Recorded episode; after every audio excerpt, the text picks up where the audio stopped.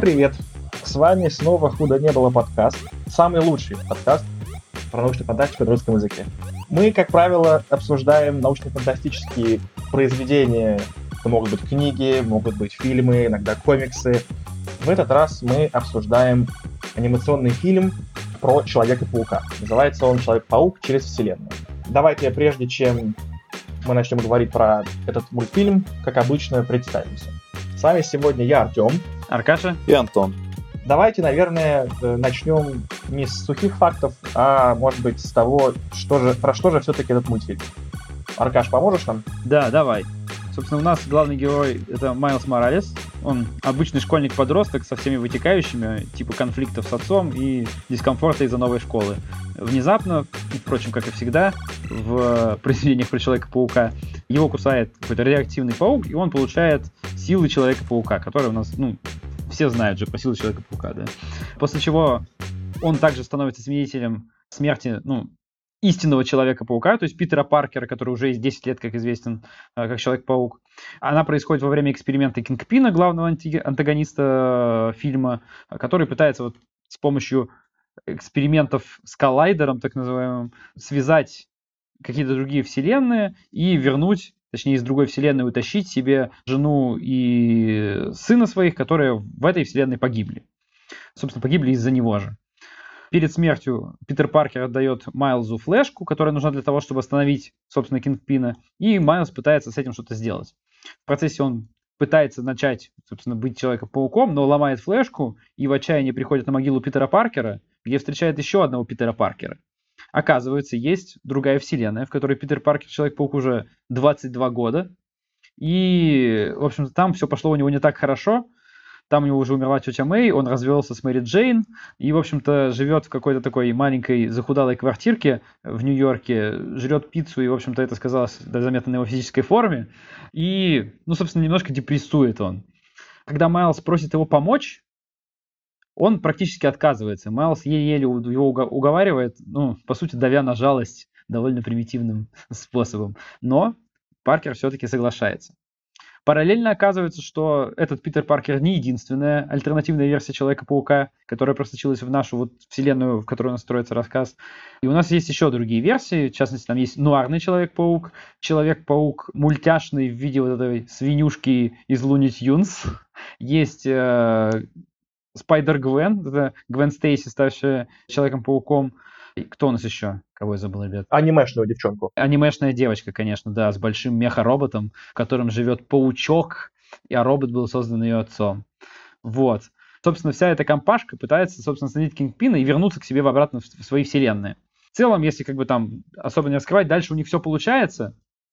Получается в том числе через такие внутренние какую-то борьбу Майлза который сначала то ли хочет, то ли не хочет быть Человеком-пауком, а потом он хочет, но ему не дают остальные, потому что не хотят подвергать его опасности, но он все же преодолевает все, помогает, естественно, всем победить.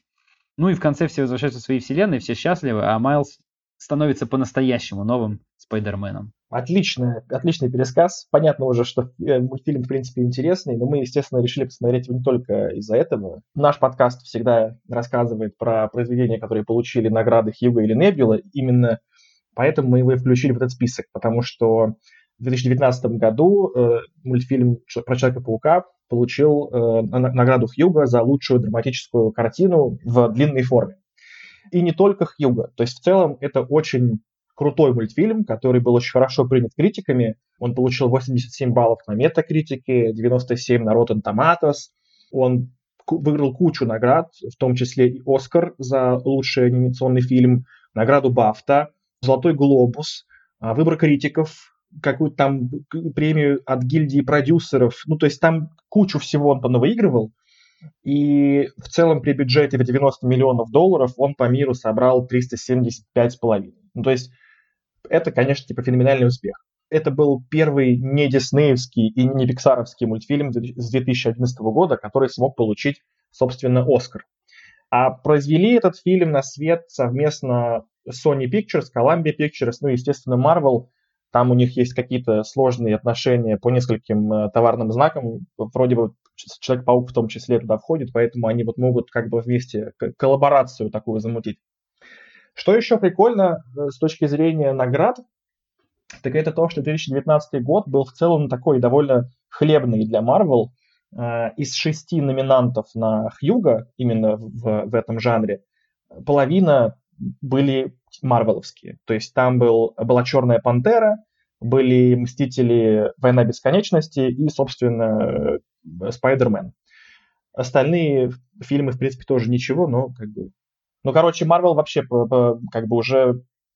Их уже не перебить был в 2019 году. У нас, э, прежде чем мы, наверное, перейдем к детальному обсуждению, давайте, наверное, в общем, просто обсудим кому как, а то я тут просто критиками всех закидал, может быть, кому-то не понравилось. Уж на, на что я, в принципе, не люблю комиксы, мне показалось, что ну, это довольно прикольный мультфильм. В нем не было каких-то обычных комиксовых бесконечных отсылок, и вся интертекстуальность была очень в тему. Мне это очень понравилось. Особенно мне понравились прямые отсылки к тому, что Питер Паркер, занесенный вселен... во вселенную Майлза, это явно наш Питер Паркер, которого мы знаем и любим. Я это заметил, потому что а, рассказы про его биографию и его флешбеки, это были практически покадровые цитаты из фильмов Сэма Рейми, первых трех фильмов, э, которые в нулевые сняли.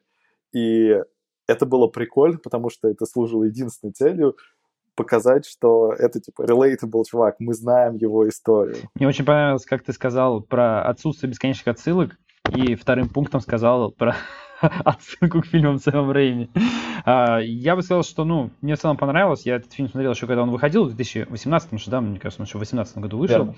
И я буквально там через пару недель того, как он вышел, я думал, что, ну, там, сняли какой-то мультик про, про Человека-паука с рейтингом, ой, не с рейтингом, ну, возрастной рейтинг 6+, я что-то думал, да, наверное, не пойду. Но потом пошел такой, как бы, прям валовый, э, валом пошел ну, отзывы очень хорошие от критиков и вообще от всех-всех-всех. Я сходил, получил тогда удовольствие и, в принципе, сейчас тоже посмотрел, было интересно. Я бы не сказал, что это такой, 10, не 10 из 10, точно нет, но именно как такой вот для фильма как раз с рейтингом 6 плюс возрастным, вообще отлично. Мне тоже очень понравился. Я, мог, кстати, поставил, по-моему, десяточку как раз-таки. Ну, я всегда между 9 и 10 вообще не вижу мало разницы. Вот 8, как я понимаю, что такое 8, а 9 и 10 как-то вот не могу.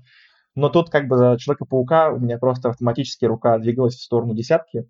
Кстати, Антон, тема с Сэмом Рэйми там реально прикольная. Единственное, что, как я понял, ну там э, это сложно уловить, но, по-моему, и Питер Паркер как бы основной, и Питер Паркер второй, они вместе должны скомпоновать как бы нашего родного Питера Паркера, в том числе, наверное, потому что, как я понял, тот факт, что в, в параллельной вселенной Питер Б. Паркер развелся с Мэри Джейн, это была отсылка к тому, к ненаписанной Сэмом Рэйми четвертой части Человека-паука, в которой он собирался сделать так, что Питер Паркер разводится с Мэри Джейн.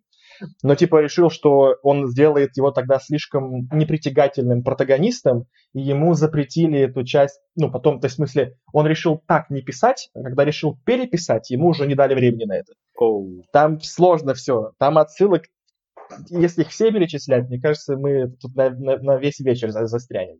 Подожди, подожди, а Сэм Рэйми хотел реально так сделать? То есть это было в первой версии сценария четвертой части? В некоторых источниках, которые я прочитал, да. Mm. Нет, я просто я читал какие-то наброски, и, и там просто этого не было. Я удивлен, да, неплохо. Окей, okay, я просто не воспринимаю этого, потому что я не могу воспринять блондина Питера по Спайдермена. Так что, сори. Нет, Артем, я с тобой не согласен. Хорошо, хорошо.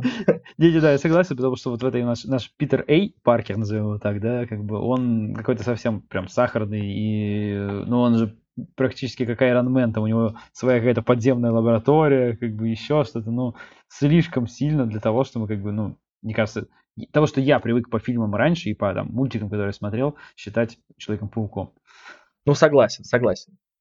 А, у нас еще сегодня есть Саша, как вы, возможно, некоторые читатели, в смысле, слушатели могли удивиться, что сегодня нет с нами Саши, он с нами есть, просто в нематериальной форме. Он прислал нам voice, поэтому давайте сейчас его послушаем, и мы послушаем вместе с вами. Привет, это Саша. Пока вы записываете подкаст, я сижу и медитирую, но в эпизод все равно попаду. Давайте про мультфильм немножечко, собственно говоря, про нашего Спайди через вселенную.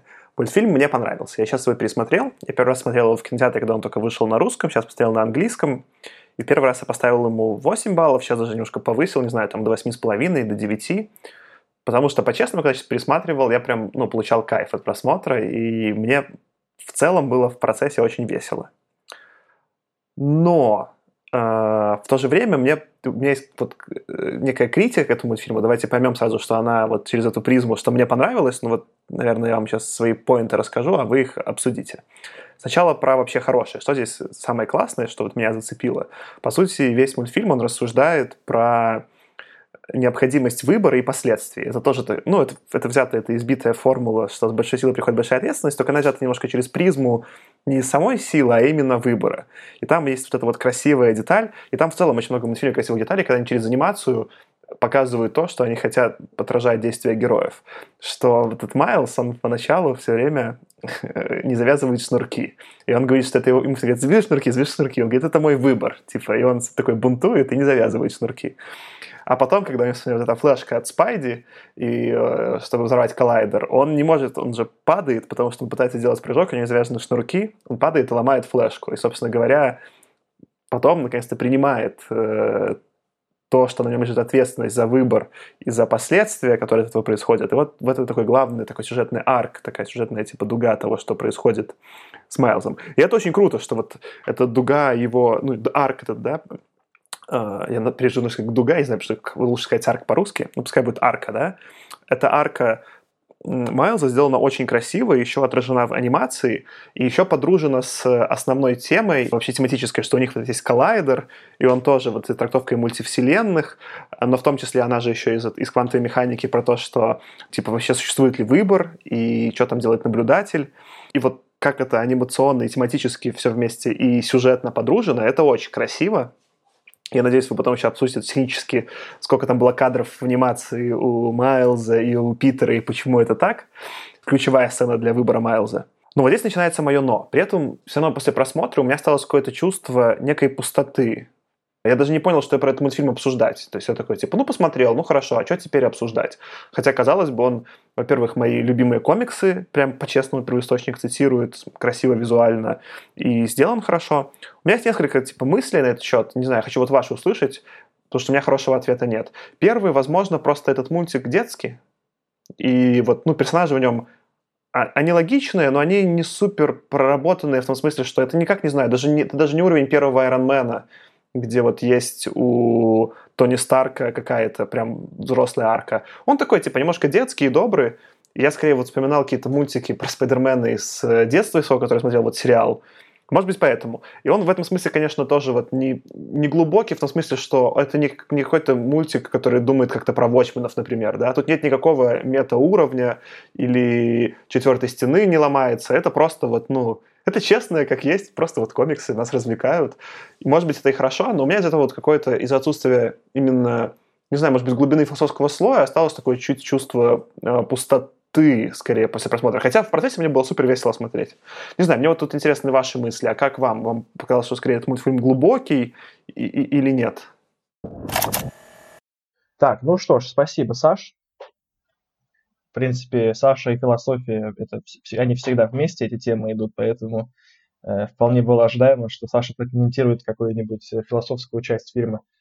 Ну, какие у вас впечатления остались? То есть я-то какой-то для себя мета-уровень нашел, может быть, не самый там глубокий, но примерно я так себе представляю. Основная мысль фильма, основная тема – это э, расхожая э, фраза Стэна Ли о том, что любой может носить маску. Как бы в данном смысле действительно нам в лоб показали, что прям любой. Это может быть э, там полу э, полуафроамериканец, полухиспаник э, тинейджер, это может быть э, японская девчонка с роботом, это может быть э, пузатый Питер Паркер, ну, типа абсолютно кто угодно. Но я это примерно понял еще вот как, что часть с этими мультивселенными как бы говорит нам, что вот где-то есть версия тебя получше, а есть где-то версия тебя похуже. Вот в случае с Питером Паркером у него была версия Б, пузатая, ленивая, почти что сдавшаяся там и уже, ну, как бы не очень разведенная, значит, с Мэри Джейн, в принципе, все, что там, все, все плохо.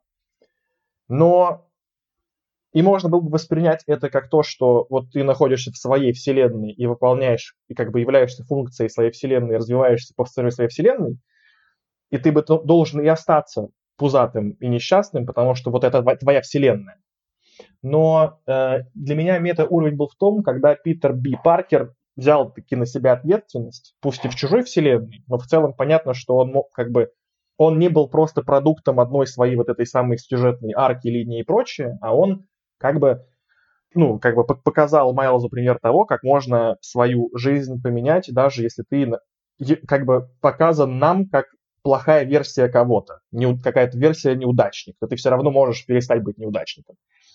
Не уверен, что это мета-уровень, но это что-то, что не было сказано напрямую, мне вот эта мысль показалась прикольной. Ну, я согласен, да, что тут есть такая вот эта, та тема, про которую Саша как раз и говорит, про выбор и его последствия, которые как бы должны делать и наш Питер Би Паркер, и Майлз, как два главных, по сути, героя, да. Мне кажется, там вот эта полупретензия Саши, она как раз про то, что за этой историей какого-то глубокого философского какого-то там прям подтекста нет, как бы, но тут я, наверное, там пропонирую Саше и, ну, точнее, не пропонирую, там, подтвержу скорее его гипотезу. Ну, да, это фильм детский, это фильм с рейтингом 6+, и мне кажется, там от фильма с рейтингом 6+, ожидать какую-то глубокую прям философию, мне кажется, не нужно. Я изначально шел на него, ну вот когда я рассказывал, да, что я изначально вообще до него думал не идти. И когда я шел на него первый раз, я, в принципе, от него не ожидал какой-то глубины идеи и так далее. И в целом у меня вот какого-то ощущения, что чего-то такого не хватило, не было. То есть я шел посмотреть комикс. Это как раз вот именно характерно для комикса. Они действительно, у них получилось воплотить именно комикс в кино. То есть если раньше у нас был комиксный сюжет, какая-то часть комиксных допущений, которые ты должен принять, да, про супергероев и так далее, но все равно там драматургические фильмы про Человека-паука строились именно как классическое кино такое, где вот какая-то большая история рассказывалась. А здесь он как раз-таки без какой-то глубокой философии, и вот просто нас развлекают. Нас развлекли кинокомиксом.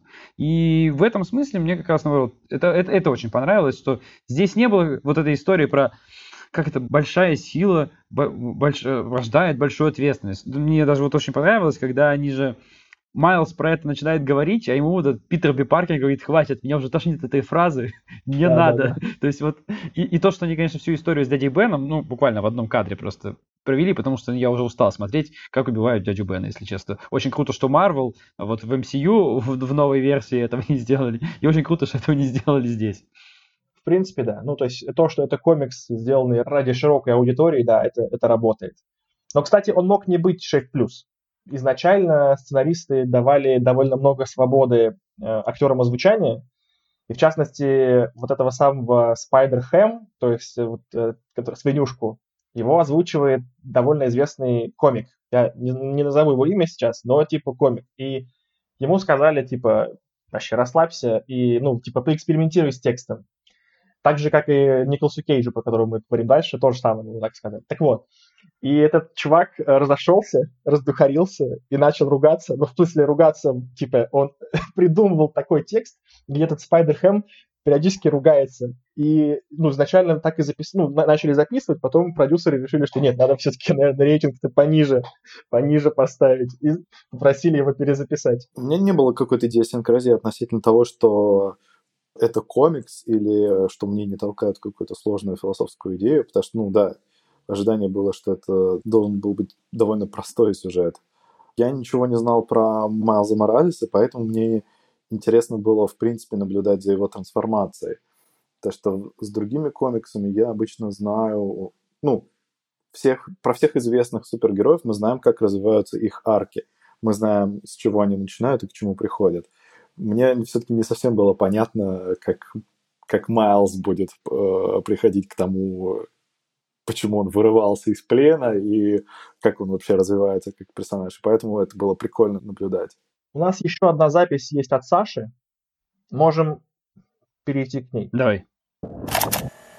Да, собственно, второй вопрос вполне себе будет уже про мета-уровень. Сейчас как раз-таки, когда мы записываем, на Netflix э, перезалили, ну, как в смысле, вот это выходило, перезалили к сериал «Комьюнити». один из моих очень любимых сериалов, и это сериал Дэна Хермана, который он снял до Рика и Морти. Во-первых, всем вам рекомендую его посмотреть, и вот там очень много метауровня. Но я хочу из этого сериала задать вам вопрос, который относится к этому фильму. На английском звучит так. Николас Кейдж. Good or bad? Что, наверное, можно перевести на русский как э, Николас Кейдж. Хороший актер или плохой актер? Как вам Николас Кейдж?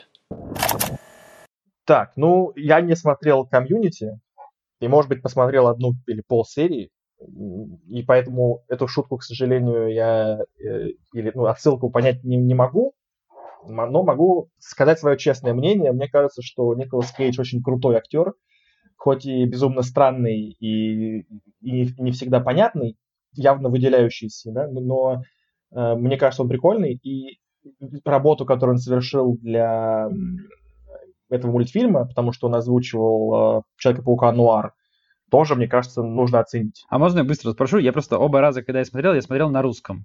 И поэтому, естественно, как бы там актеры, да, которые озвучивали в оригинале, ну, для меня ускользнули. То есть я не мог узнать Николаса Кейджа, потому что, ну, я, я не слышал его. А он там действительно узнается, то есть прям вот если на английском смотреть, вы на английском смотрели? Да, я смотрел на английском, но он на самом деле не очень узнается из-за того, что он играет других... Он очень сильно основывает своего персонажа на других актерах. В частности, он сам говорил, что для него большим влиянием был Хамфри Богарт. Ну, поскольку нуар, нуар равно Хамфри Богарт. Ну, я согласен с тем, с Артемом в том плане, что Николас Кейдж абсолютно гениальный актер, особенно когда он играет безумие. Но здесь эта тема не вполне раскрывается. Ну да, здесь безумие он не играл. Но, кстати, прикольно, что Николас Кейдж, как ну, для меня было неожиданностью, но оказалось, что Николас Кейдж большой фанат комиксов, и он был очень рад, когда ему предложили озвучивать роль в этом мультфильме. Но я тут, когда какой-то смотрел, значит, э, YouTube ролик на тему этого мультфильма, там сказали, что есть какая-то параллельная вселенная, параллельное время, в котором Николас Кейдж мог сыграть Супермена. Да, точно, я вспомнил это. Можете себе представить? И он с длинными волосами там был нарисован. Я не знаю, возможно, просто был как бы фотошоп, но типа Николас Кейдж в костюме Супермена, я я паузу нажал и просто начал ржать. Не-не, насколько я понял, он даже на какие-то пробы ходил, то есть он даже пробовался непосредственно вот уже на роль какую-то. То есть был какой-то фильм про Супермена, и его отменили в итоге. Но там одним из кандидатов на роль был действительно он. Ну, я бы посмотрел. Одним из не меньших элементов ужаса этого фильма было бы то, что вообще режиссером должен был быть Тим Бертон. А, это Тим Бертона был, да? Кажется, да. Нет, ну я теперь очень хочу на это посмотреть. Ну, нельзя. Отменен но хотелось бы. Ну, может быть, мы еще как вот выпросили же, да, версию Лиги Справедливости, режиссерскую, да? Может быть, и здесь выпросить получится. А, простите, нет, не Тим Бертон. А, нет, ну, так, тогда не так сильно хочется, конечно. Ну, кстати, вот на тему того, что сказал Антон, что, типа, его было трудно узнать по голосу, ну, я его, конечно, сразу узнал, потому что я, потому что я знал, что он озвучит роль, но действительно он стилиз, стилизовал свой голос под такую вот быструю речь каких-то нуарных персонажей, типа Хамфри Богарта, это правда. Но получилось очень убедительно. То есть, вот, условно говоря, я бы переозвучил Роршаха Николасом Кейджем, потому что это было, ну, это было бы клево. Вот, а вот еще представьте, вы говорите, что ему не хватило безумия, да, в этом фильме. Представьте, что во второй части, вторая часть же уже анонсирована в 2022 году. Надеюсь, ничего не съедет из-за коронавируса, ну, вроде не должно. Так вот, представьте, что если Спайдермен Нуар станет главным антагонистом второй части.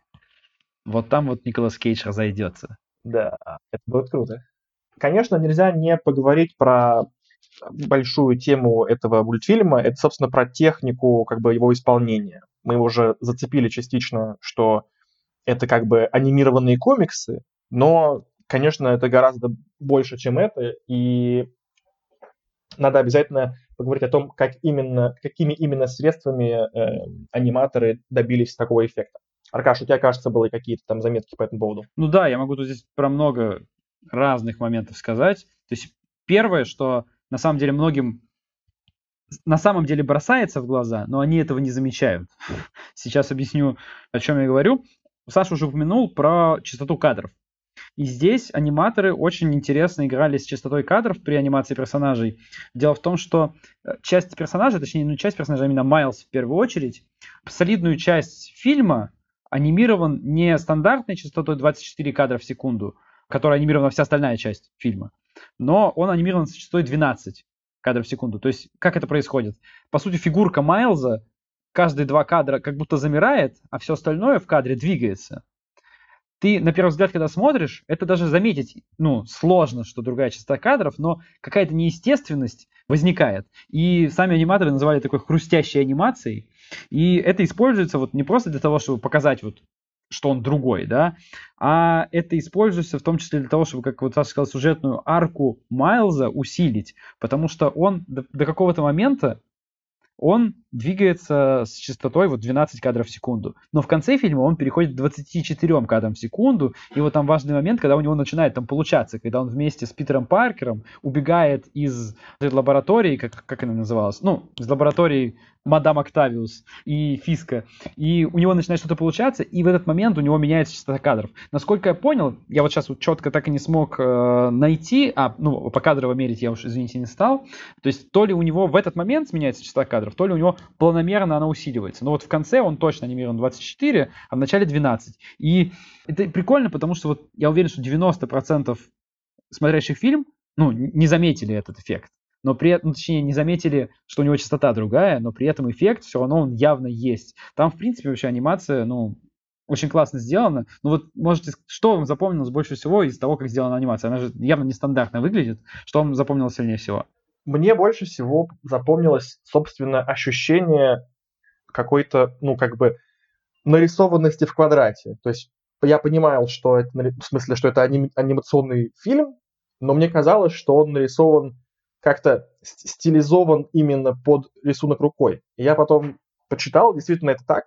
Этот мультфильм ну, нарисован на компьютере, но затем аниматоры тратили время на то, чтобы вручную как бы рисовать поверх. То есть специально для этого делали, то есть это было специально сделано для того, чтобы было полное ощущение что ты смотришь раскадровку комикса. Ну да, есть еще вот пример, который мне сразу в голову пришел, когда я это смотрел. Это игра Borderlands, я не знаю, может быть, вы видели. Она как бы собственно, это обычная 3D-шная игра, но в ней специально сделана некоторая такая мультяшность. В ней там все контуры подведены черненьким, и это создает как раз такую иллюзию 2D анимации. И вот здесь они тоже явно с этим игрались. Это вообще в целом как бы очень интересно для широкоформатных вот анимационных фильмов, которые сейчас в кино идут, потому что обычно у нас все заморачиваются на реализм, то есть попытаются сделать пореалистичнее. То есть, безусловно, там остаются какие-то мультяшные вещи, типа больших глаз персонажей и так далее, но при этом, когда ты рисуешь, там, не знаю, какую-нибудь природу и так далее, там, да, ты пытаешься максимальный реализм сделать. Здесь они, наоборот, от этого ушли, то есть у них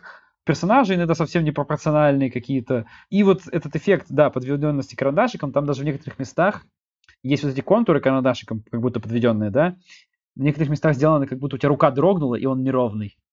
То есть они настолько заморачивались, и это специально делали. Местами там же вообще точки вот эти штрихованные вот э, при печати возникали. Это самое такое прямо бумажное чувство мультика было. Ну и вот эти вот э, вставочки прямоугольные от звуков, типа там бум, пау, вот это, это которые такие желтенькие плашечки рисуют в, комиксах для того, чтобы звук передать какой-нибудь, это тоже там было. Мне, кстати, сначала, когда я только включил этот мультик, было странно. То есть вот это вот ощущение ультранарисованности и как вот этой комиксности, я сначала его не, не, не сразу как бы распробовал. То есть сначала думаю, что, что какой-то нишевый, наверное, мультфильм, я просто вот не попадаю как бы в этот э, жанр, и все. А потом как-то раскочегарилось все, и мне было даже прикольно. Еще один момент на тему анимации. В целом, нарисовать полнометражный мультфильм – это долго. Насколько я там тоже прочитал, обычно у команды аниматоров занимает неделю для того, чтобы нарисовать примерно 4 секунды мультфильма. Понятно, что зависит от количества аниматоров. Вот, Аркаш, потом поможешь мне, сколько там их было. Но как бы этот мультфильм был такой сложный, и там было столько разных вот как раз-таки приемов преиспользовано, что аниматоры успевали нарисовать только в среднем одну секунду за неделю. Ну, представляете, да? Ну, неделя работы одного аниматора, я так понимаю, то есть конвертилась в одну секунду, да. А аниматоров всего, насколько я понял, было там от 170 до 190 Просто для сравнения, первую историю игрушек делали меньше 30 аниматоров. Я так понимаю, что они еще и были, причем, ну, типа, не то, что не в одной комнате сидели. То есть, смысле, они по всему миру эти аниматоры еще были, и это все такая, типа, еще распределенная работа кучи людей. Я еще вот хочу сказать про Антон правильно подметил про вот эти точки, ну, кружочки, да, которые делаются для того, чтобы градиент создать обычно в комиксах. Ну, то есть в старых комиксах же как... Там у тебя было не так много цветов, потому что ты не мог себе позволить печатать там дорого, поэтому ты градиент цветовой создавал за счет вот, как бы, вот таких кружочков. Они действительно здесь этим очень много заморачивались, это очень заметно. Я к чему хочу подойти от этого. Все персонажи, на самом деле, ну, из главных персонажей, все Человеки-пауки анимированы по-разному. И вот этот эффект с точечками есть у одних, но нет у других. То есть у основной, вот у всей нашей вселенной, которую мы смотрим, этот эффект есть. Но у Человеков-пауков его нет. Точнее, у большинства его нет. Там вот девочка и свин, ну, анимешная девочка и свин, они анимированы именно как аниме. То есть робот анимирован вообще как какой-то манге. То есть девочка и свин совсем по-мультяшному нарисованы, но если приглядеться, это действительно очень заметно. То есть я в первый раз этого почти не уловил, но когда я пересмотрел второй раз, я прям обратил внимание, это действительно так. А вот для анимации нуарного Человека-паука, они даже каким-то образом текстуры специально, каким-то образом более там проработанные использовали, и там как-то специально с тенями пришлось работать, ну, чтобы вот он вот черный, при этом как бы нормально, естественно, смотрелся. То есть там суть в том, что все персонажи специально ну, сделаны по-разному и анимированы по-разному. И из-за этого у аниматора, который делал сцену, в которой они все, ну, прыгают на потолок и прилипают, и пытаются там спрятаться от э, соседа Майлза, аниматор очень заморачивался, чтобы это сделать, потому что они же там ползают, двигаются, и их нужно всех по-разному анимировать, чтобы это еще нормально как-то там сложилось. И вот это было очень круто, конечно. Жесть. Ну, такого, конечно, я не заметил. В принципе, я также и частоту кадров не заметил. Но это, конечно, очень круто. Ну вот еще можно тоже отметить, они в какие-то важные моменты, ну именно для того, чтобы подчеркнуть важность этого кадра, да, они буквально на один кадр, ну вы тоже наверняка это замечали во время просмотра, делали как будто картинку, как будто полностью нарисованную в комиксе, да? То есть мультик делался полностью 3D-шным, а потом один кадр, вот промежуточный, полностью перерисовывался от руки, и это тоже кажется, что очень странно, как бы в первые два-три раза тебе кажется, вот что это такое моргает, да, а потом ты понимаешь, что это, ну, мало того, что это в целом нормально в тебе смотрится, ты понимаешь, а нет, ну нормально можно смотреть, это еще какую-то повествовательную, ну, вот подчеркивающую важность какого-то момента силу имеет. Если говорить про героев, ну, я, если честно, когда начали появляться эти, значит, люди, спайдер-люди из э, параллельных вселенных, я офигел. То есть, ну, сначала, конечно, это все казалось еще более-менее ничего там, ну, хорошо, Гвен Стейси, ладно, допустим. Ну, Питер Би Паркер тоже, ну окей. Но когда дело дошло до, значит, Свина и анимешной девочки, мне вообще просто, я вскрылся и решил, что, ну, это просто какое-то безумие, созданное специально в 2018 году.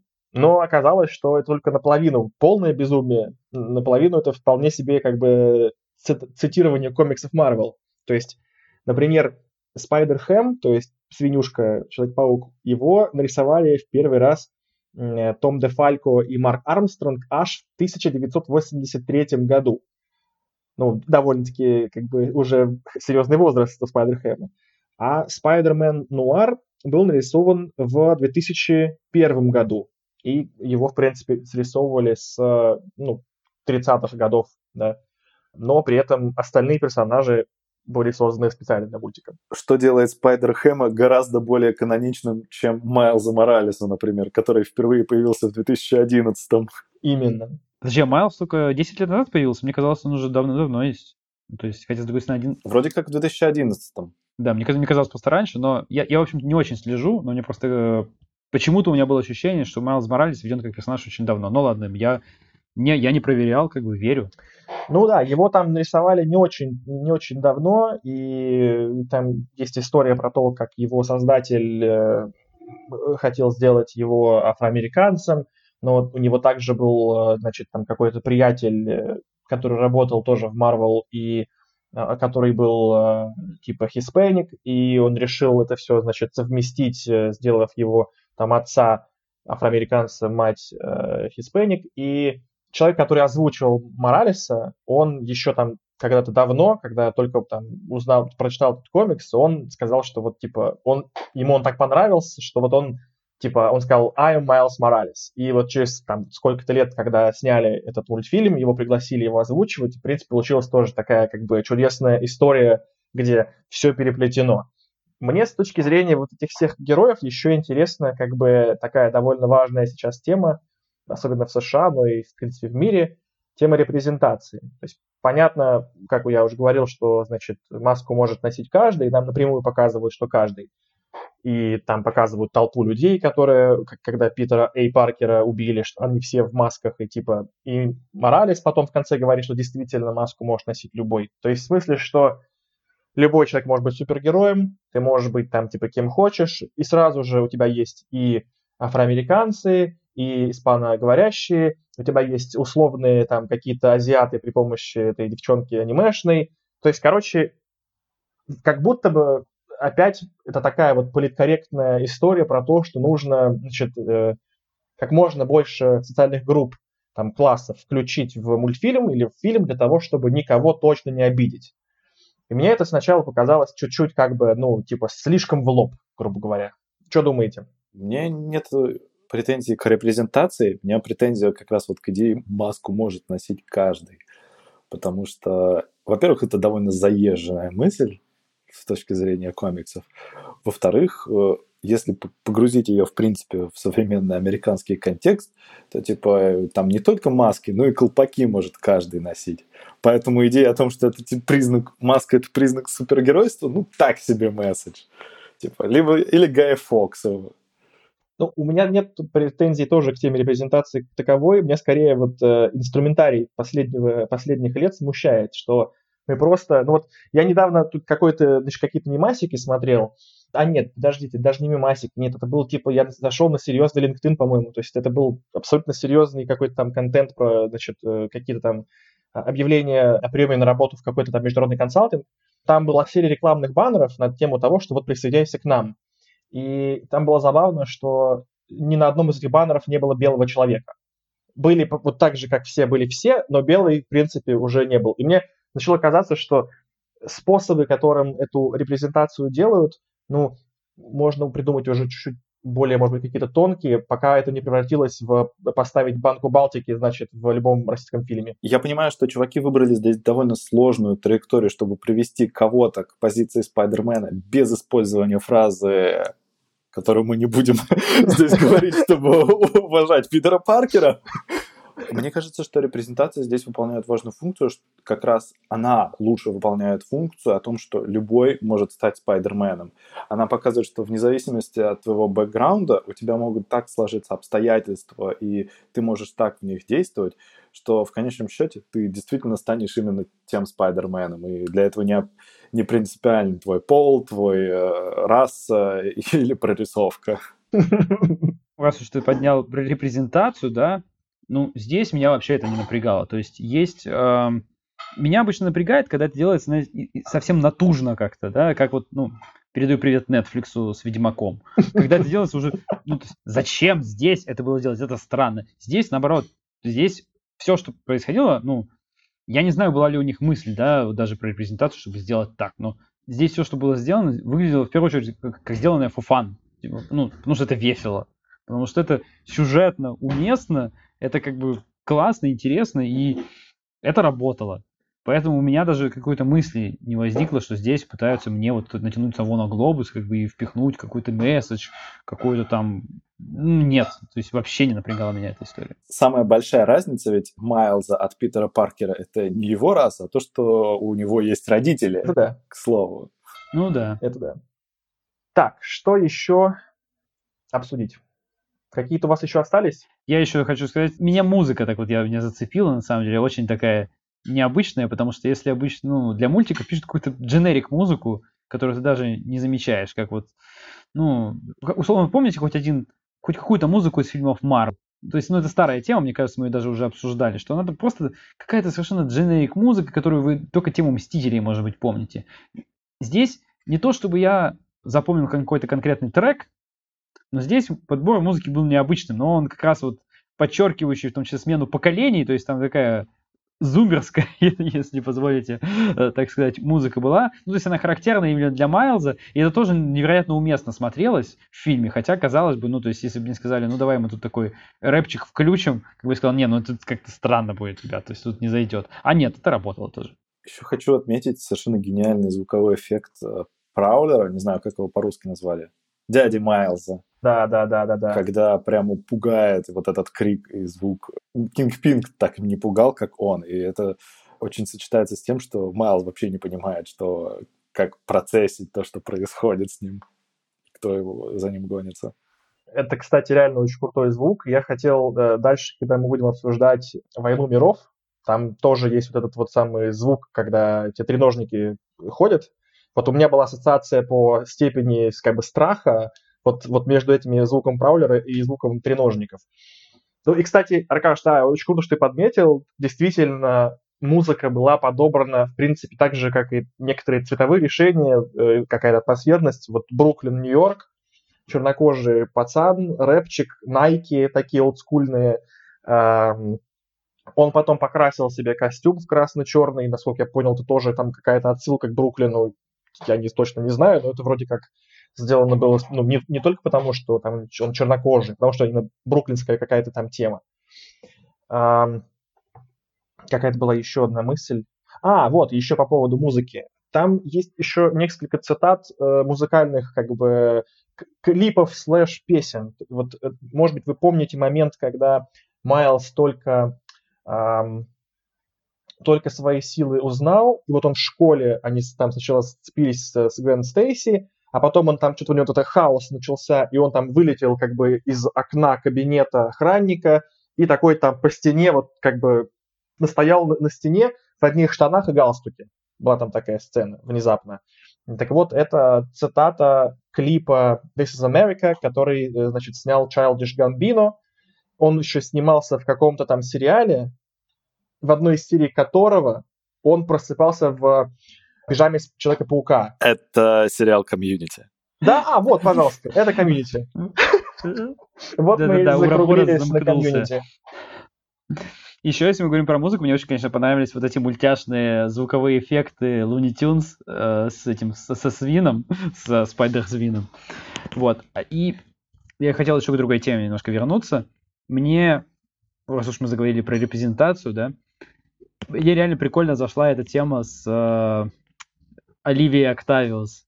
Ну, то есть, я уж, чего уж я вообще не ожидал. Особенно это было классно, когда Питер Би Паркер рассказывает Майлзу, как мы сейчас будем делать. Вообще, конечно, то, что он рассказывает вот на уровне таком, да я знаю, как в комиксах бывает, это мы же в комиксе, как бы. Я тебе расскажу, как в комиксах сейчас бывает. И те комиксными вот этими панельками еще рассказывают, показывают. Это тоже вот такой метастеп довольно веселый. И так вот, что там было. Он говорит, потом нам нужен будет главный тут ученый. И тебе показывают, ну, такую затененную фигуру с двумя круглыми очками.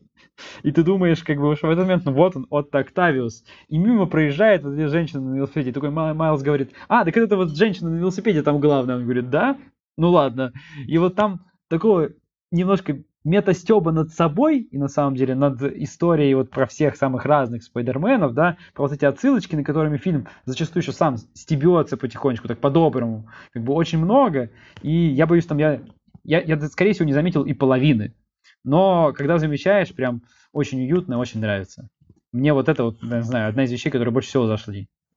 Ну что, есть ли еще какие-то мысли, или будем потихоньку закруглять этот эпизод? Я бы здесь сказал, что в целом, если возвращаться вот к теме, которую Саша изначально поднял, да, что, ну, какая-то история простая, какого-то философского смысла нет.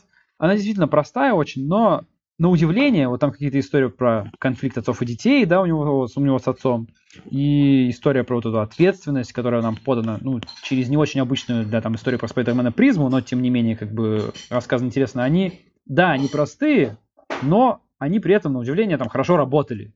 Как бы, и то, что у них получилось все вот эти истории, которые, да, да, простые, может быть, как бы уже заезженные, сделать, подать интересно, так чтобы было, было за этим интересно смотреть, это круто. Мне э, хоть и понравился э, мультик, но мне кажется, я, скорее всего, его не запомню. Как. Ну, на самом деле, большую часть фильмов, которые я смотрю, я запомню, почему он мне понравился и почему он был прикольный.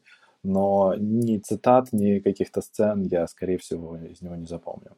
Ну что ж, мне, если тоже какой-то итог подвести, мне понравилась комбинация вот какого-то такого веселого экшена, хорошего юмора, классной музыки, классные картинки, очень неожиданные для 2018 года, потому что она именно такая перерисованная, а не сверхреалистичная, как мы привыкли.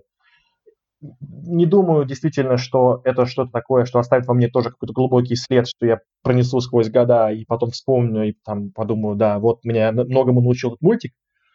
Но это был такой какой-то такой очень, с одной стороны, свежее, веселое такое вот переосмысление э, мира Человека-паука, а с другой стороны, все-таки, ну, как бы, пусть и без мета-уровня, но все-таки не плоско. То есть и весело, но и не плоско. Вот как-то для меня так. Наверное, последнее, что хотел сказать еще, э, так чуть-чуть с грустью, с грустиночкой, это что, насколько я понимаю, это была, была последняя картина, в которой Стэн Ли вживую озвучивал своего персонажа. То есть там у него, как и всегда в Марвеле, у него там были камео.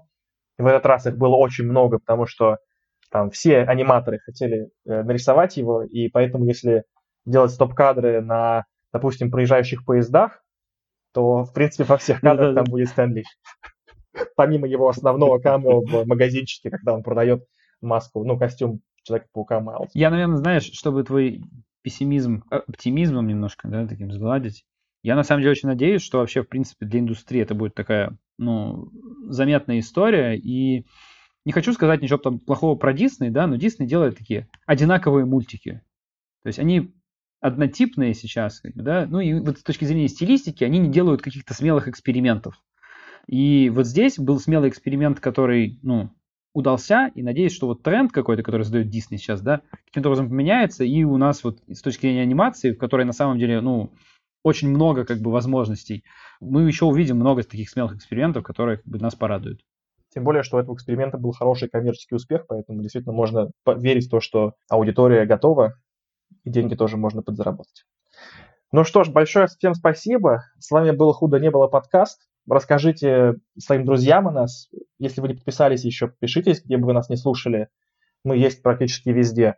Ставьте нам звездочки, пальцы вверх, как бы там это у вас ни называлось, нам все это очень будет приятно.